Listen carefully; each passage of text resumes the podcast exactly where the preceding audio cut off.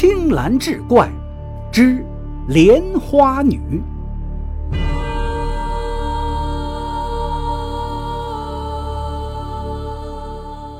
话说千佛洞流传着这样一个传说：古时候有一座林木葱茏的大山，住着两位道人。住在山南的叫做南窟道人，住在山北的叫做北窟道人。这个窟呢，就是洞窟的窟。有一年盛夏，南窟道人虽说是在山洞中修行，也是热的大汗淋漓。于是来到山下，脱去衣衫，跳到泉水中洗起了冷水澡。南窟道人离开清泉之后，有一只母鹿来到泉边饮水。谁能想到，这母鹿喝了道人洗过澡的泉水之后，就怀了孕。按照鹿的习性，生小鹿一定要回到原来受孕之地。这一天。母鹿就来到了泉边，卧地分娩，但生下的可不是小梅花鹿，而是一个清秀俊美的小女孩。正在坐禅的南窟道人听见母鹿的痛苦叫声，也来到了泉边。母鹿看见有陌生人，撒腿就跑了。南枯道人于是把这小姑娘就抱回了山洞。当做亲生女儿精心抚养起来，因为她是母鹿所生，就给这姑娘取名叫鹿女。但是这南枯道人可不知道这是他的骨血。光阴似箭，转眼之间，鹿女已经长成了一个大姑娘，出落得如花似玉。道人把她视为掌上明珠，从来不让她离开自己一步。有一天，鹿女不小心把火熄灭了，道人很不高兴。没有火怎么过日子呢？他是愁眉不展。哎，谁知道这鹿女说：“爹，您别发愁，山那边不是有一个北窟道人吗？我到那儿啊去给您借个火种。”这南窟道人深知北窟道人的为人，但是没有火不能做饭。也只好答应了。鹿女轻盈的就朝着山北走去。说也奇怪，她每走一步，脚下就会生出一朵莲花。在他所经过的蜿蜒崎岖的小路上，鲜艳的莲花是争相开放，阵阵异香随着清风就飘进了北窟。北窟道人闻香出动，看到鹿女步步生莲。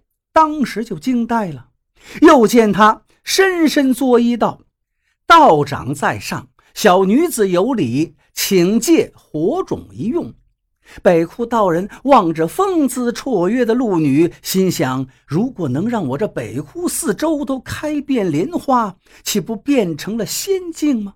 于是道：“你借火种不难，但需从右边绕我这洞窟行走上七圈。”鹿女微笑着点了点头，她走一步就生出一朵莲花，走十步就生出十朵莲花。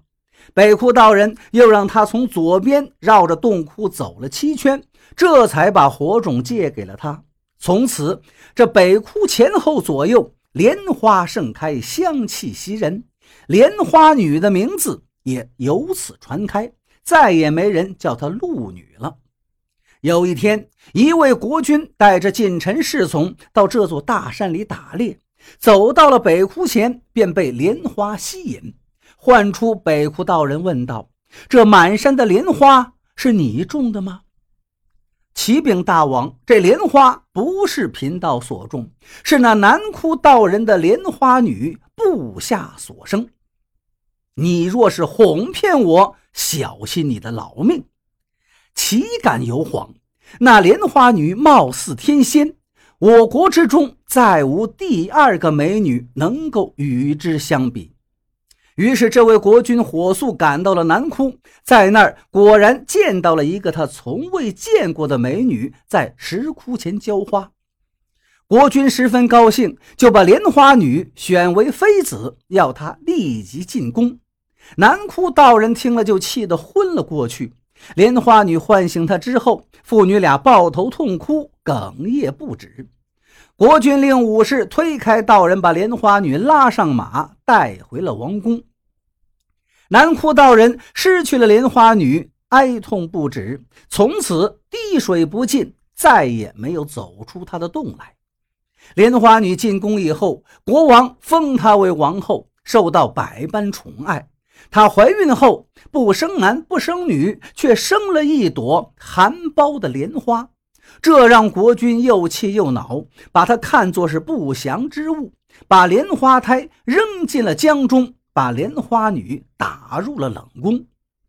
大江的下游有一个小国，这天，这个小国的王公大臣正在江边玩耍，突然发现一朵含苞的莲花顺水飘来。国君令人打捞上来，只见那花瓣徐徐张开，上面竟坐了一千个婴儿。国王喜极而泣，下令选来一千个奶妈为这孩子们哺乳。等到一千个孩子长大成人之后，国王又挑选了武艺超群的师傅教他们练武。几年之后，他们个个武艺高强。挂帅出征，从没打过败仗。这个小小的国度很快强盛起来。当他们知道自己出生的经过后，就率兵逆江而上，一直打到莲花夫人所在的王城之下，声称要报杀母之仇。这时，国王早已经老了。他见兵临城下，惊得像热锅上的蚂蚁。有位老臣知道千子将军的底细，暴奏说，只有请出莲花夫人，才能退掉重兵。老国王别无良策，只得从冷宫中把莲花夫人请了出来。莲花夫人上了城楼，举目四望，见城下围兵千重，阵前有千匹骏马，坐着千员虎将，个个披甲荷枪，威风凛凛，心中是喜怒交加，真想让孩子们杀进王城报仇雪恨。但他一想，打仗必然是相互残杀，死的还是百姓子弟，于是对城下的孩子们说：“儿啊！”我就是你们的母亲，我和你们这两个国度只能和好，不能动刀动枪。谁知这些年轻的将领们并不相信莲花夫人的话，他们说：“您别骗我们了，我们的母亲早已遇害，此仇不报，绝不罢休。”莲花夫人珠泪满面：“你们的母亲并没有死，若是不信，有乳汁可为作证。”我的乳汁若飞不进你们的口中，那就是冒名骗人。你们再攻城不迟。说着，他解开上衣，以手挤乳，只见乳汁像喷泉一样射出千道银丝细雨，飞洒城下。千员大将如饮醇酒蜜汁一样咽下了乳汁，方知城上就是他们的母亲。他们一个个赶忙下马跪地，齐声高呼，望母亲恕罪，愿听母亲教诲。就这样，两国未动干戈，相好百年。相传，莲花夫人被打入冷宫以后，她信起佛来，他的一千个儿子因此也入了佛门。人们开凿石窟塑的画像，就是他们的像，千佛洞也由此得名。